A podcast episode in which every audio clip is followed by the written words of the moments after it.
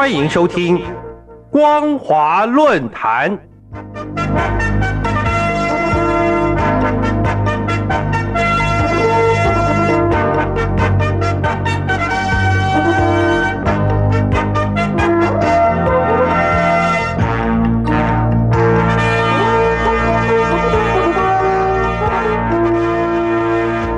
听众朋友您好，欢迎收听光华论坛，我是黄轩。今天的论坛主题是：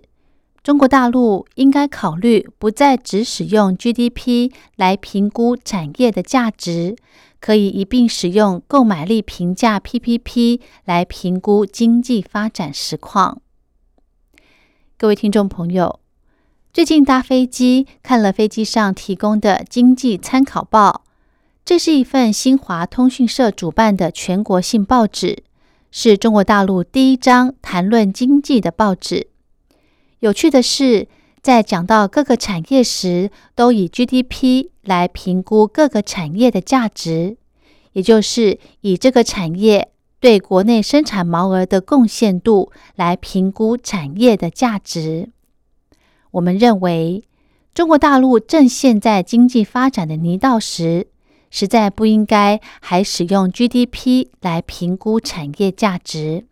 可以一并使用购买力评价 PPP 来评估。至于什么是购买力评价 PPP 呢？举例来讲，现在美国平均买一个汉堡要二点三美元，换算成人民币等于十八元。假设现在中国大陆一个相同的汉堡只要十块钱人民币，那么大陆的人均 GDP 乘以一点八倍就是购买力平价 PPP 的价值。那为什么要乘以一点八呢？因为在美国买一个汉堡等于要花十八块人民币，在中国大陆只要花十块。所以，将大陆的人均 GDP 乘以一点八倍之后，就能真实平等的呈现两地人民一餐饭的购买力。中国大陆这几年由于中美经济大战的缘故，百业萧条，年轻人失业问题非常严重，几乎超过百分之二十的年轻人失业。而中共官方为了消弭人民对实际生活困境的愤怒，大量宣传美国的经济数字灌水，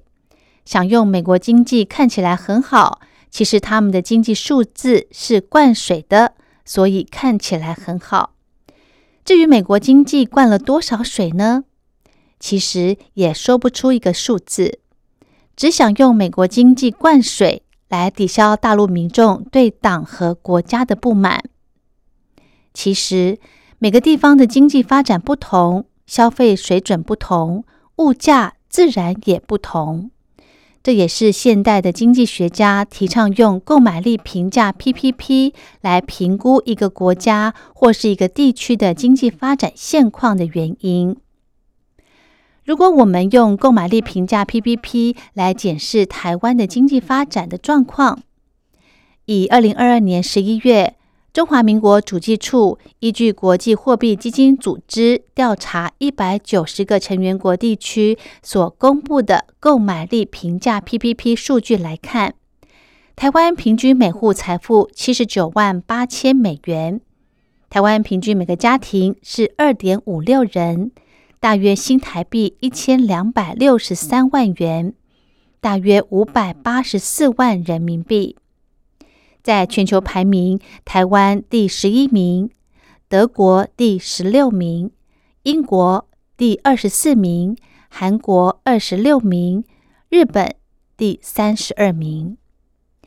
其实，国际货币基金组织公布这个购买力评价 PPP 的数字的时候，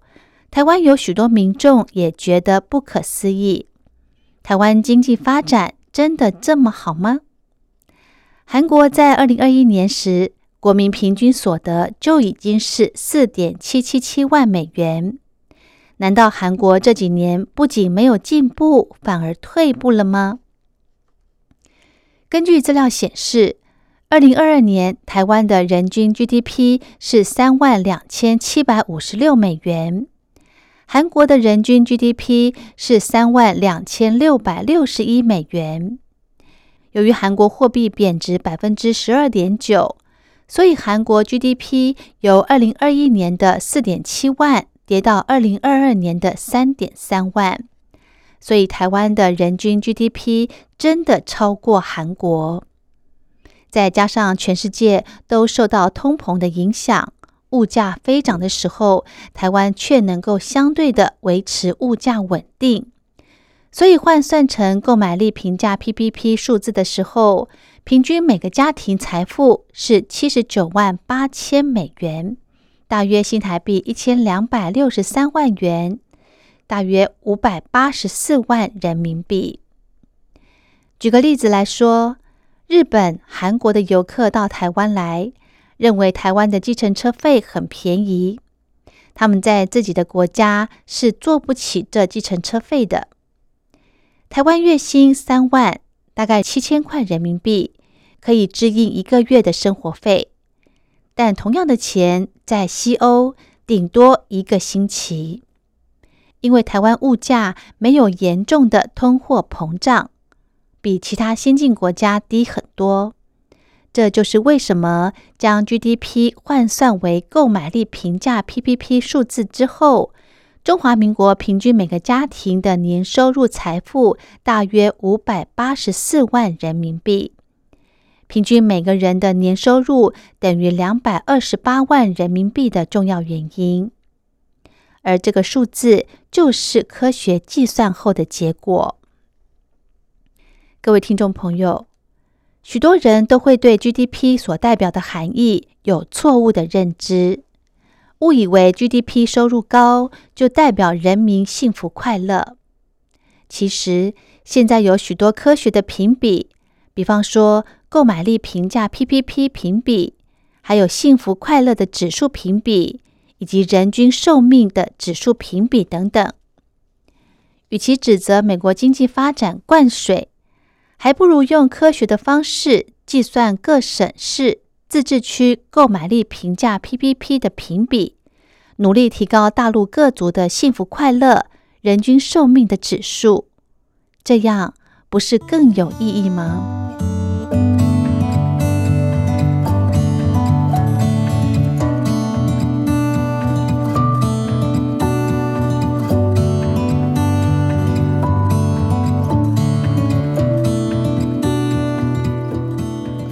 好的，今天的论坛主题是：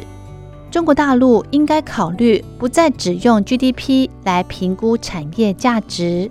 可以一并使用购买力评价 PPP 来评估经济发展实况。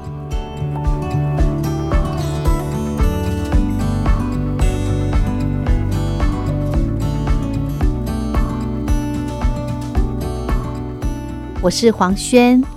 感谢您的收听，我们下次再会。